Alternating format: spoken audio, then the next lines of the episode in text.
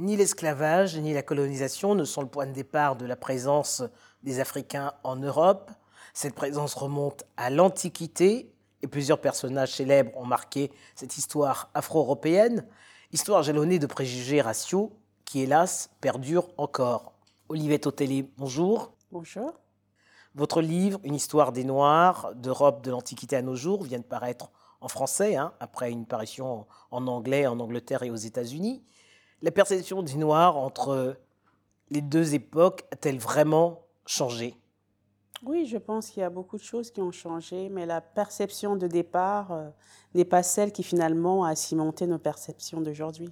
C'est plutôt vers le XVIIIe siècle hein, que nous avons hérité en gros de, des perceptions du XVIIIe siècle qui ont un petit peu changé, mais bon, il reste quand même des, des fils conducteurs comme le racisme évidemment.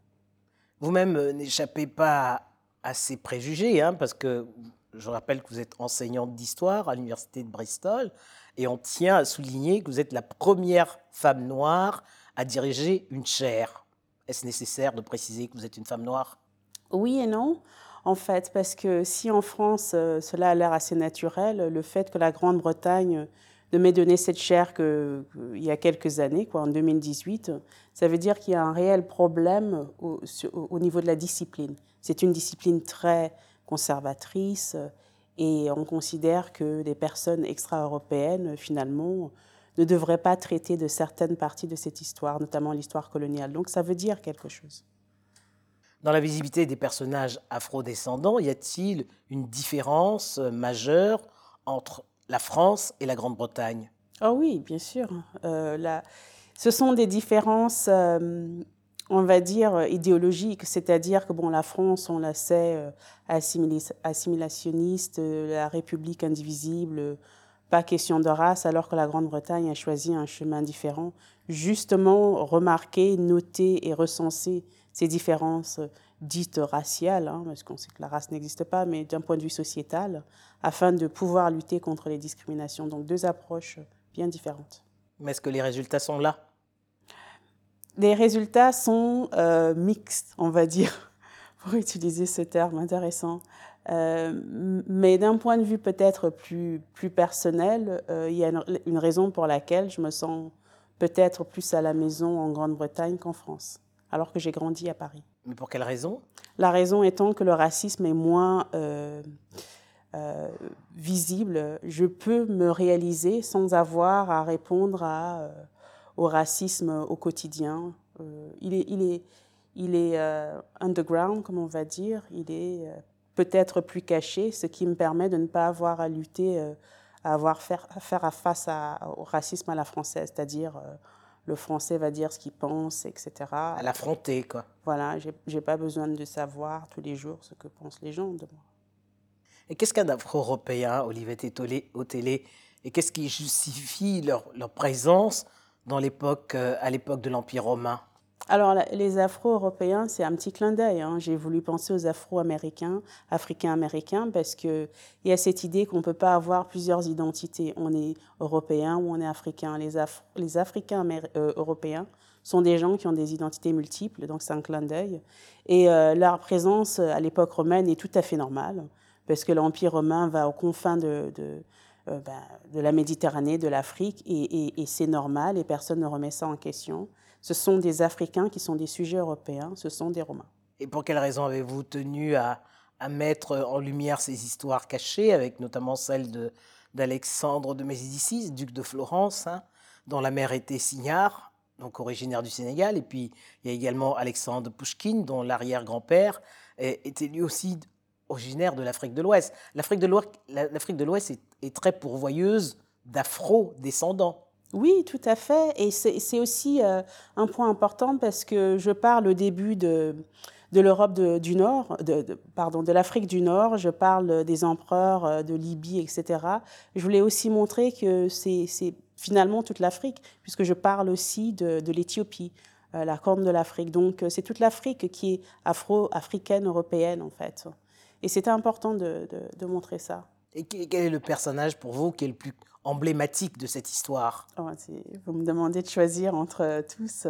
Bon, j'ai un petit, euh, un petit faible pour euh, Septime Sévère, simplement parce qu'on parle peu de lui, un empereur romain qui est parti à la conquête de la Grande-Bretagne, euh, Britannia à l'époque, et qui n'est pas un personnage lisse. Il est assez horrible, comme tous les empereurs romains, et, euh, il est africain et il clame son appartenance à l'Afrique. On a des, des, images, en fait, des, des, médailles de lui. On voit bien qu'il est, est, il est bronzé il est africain. Et pourtant, il arrive à accéder aux plus grosses sphères euh, du pouvoir. Donc, je pense que c'est une histoire fascinante. Mais le racisme était moins présent, moins pesant à cette époque qu'il ne l'est aujourd'hui? Il ne marche pas du tout de la même façon. Parce qu'à partir du moment où on appartient à l'Empire romain, on est romain, on appartient à l'Empire, on est sujet de l'Empire. Donc, ce qui va différencier les uns des autres, c'est l'éducation c'est euh, l'intelligence, mais c'est aussi euh, le côté, euh, la capacité à, faire le, à, créer un réseau, les capacités militaires, etc. Donc ce n'est pas la couleur qui définit en fait l'ascension sociale ou les, les, rapports avec les différentes contrées qui peuplent l'Empire romain. Mais il y a plus d'hommes que de femmes. Pour quelle raison? Parce que je n'arrivais pas à trouver de documents sur les femmes et ça a été une frustration énorme. J'ai cherché, j'ai parlé de la reine de Saba et j'ai parlé des des reines euh, euh, méroées parce qu'elles sont aussi importantes. Mais au niveau de l'Empire romain, j'en ai pas trouvé. Donc, euh, mais bon, je me rattrape. Hein, 20e, 21e siècle, je parle des femmes. Et comment ce livre a-t-il été accueilli en Grande-Bretagne, mais également aux États-Unis, où, il est, où il est paru? Pour la première fois Alors, ça a été une surprise énorme parce que je, finalement, je l'ai écrit euh, pour, euh, pour rendre hommage à un certain nombre de personnes hein, et aussi pour, euh, pour mes enfants, pour mes étudiants, etc. Et la réception a été très bonne. Au-delà de vos espérances. Tout à fait. Et, et j'ai été, ça, ça, a provoqué une certaine conversation en Grande-Bretagne, notamment dans la manière dont la France et la Grande-Bretagne gèrent les histoires. Parce qu'en France, depuis la loi Taubira, on enseigne cette histoire. En Grande-Bretagne, on résiste, on enseigne que l'esclavage. Donc il y a une discussion énorme qui a, qui a, qui a, qui a eu lieu, et je pense aussi grâce au livre. Et, même euh, au, niveau de votre chair, vous n'arrivez pas à faire bouger les lignes C'est très difficile, justement, c'est difficile parce que quand on est tout seul, on a moins de, de pouvoir. Il faut faire, euh, trouver des alliés, etc. Et comment vous jugez le, le rôle de l'Église? Parce qu'elle elle, elle, est assez ambivalent. D'un côté, elle prônait euh, l'égalité, la charité, et de l'autre, c'est quand même elle qui a entretenu tous les, les, éléments raciaux. Oui, l'Église a toujours été comme ça. C'est, euh, on, disait on dit en anglais the Bible and the sword, c'est la Bible et, le, l'épée. Et l'épée. Et l'épée, parce que les deux allaient, allaient de, de pair. De pair, et aussi parce que euh, il s'agit finalement, avec l'Église, on s'aperçoit que euh, l'Église aide certaines populations, du moins pense-t-on, à accepter leur sort. Donc l'Église aide certains esclaves à accepter leur sort parce qu'on une sorte de résignation. Voilà, on leur promet le, le paradis. Exactement. Et quelle est votre analyse du mouvement euh, Black Lives Matter? Moi, j'aime beaucoup ce mouvement. J'aime tous les mouvements provocateurs. C'est un mouvement qui naît de décès, qui naît d'un, de, la mort d'un jeune. Euh, euh, Trayvon Martin. Donc, c'est un mouvement qui existait avant George Floyd et c'est un mouvement qui a aidé certaines communautés noires, blanches, latino, etc., à, s'accorder et à, s'associer. Donc, euh, quand George Floyd euh, meurt, il y a vraiment un mouvement spontané dans toute l'Europe, dans le monde entier, comme, on a vu. Et même dans des endroits comme le Pays de Galles, des villages où il n'y a pas de Noirs, à part peut-être nous, euh, euh, des gens qui se mobilisent pour lutter contre le racisme. Donc c'est un, un, mouvement euh, porteur. Maintenant, il a eu mauvaise presse parce qu'on dit pourquoi la vie des Noirs devrait compter plus que celle des autres. Mais parce que les Noirs subissent la discrimination. Oui, mais le paradoxe, c'est que ce mouvement a eu de l'ampleur, mais dans le quotidien, rien n'a changé parce que d'autres George Floyd ont été tués. Oui, mais en même temps, il y a des lois qui ont été changées. Je vais vous donner un exemple. Encore une fois, au pays de Galles, c'est un gouvernement euh, semi-autonome.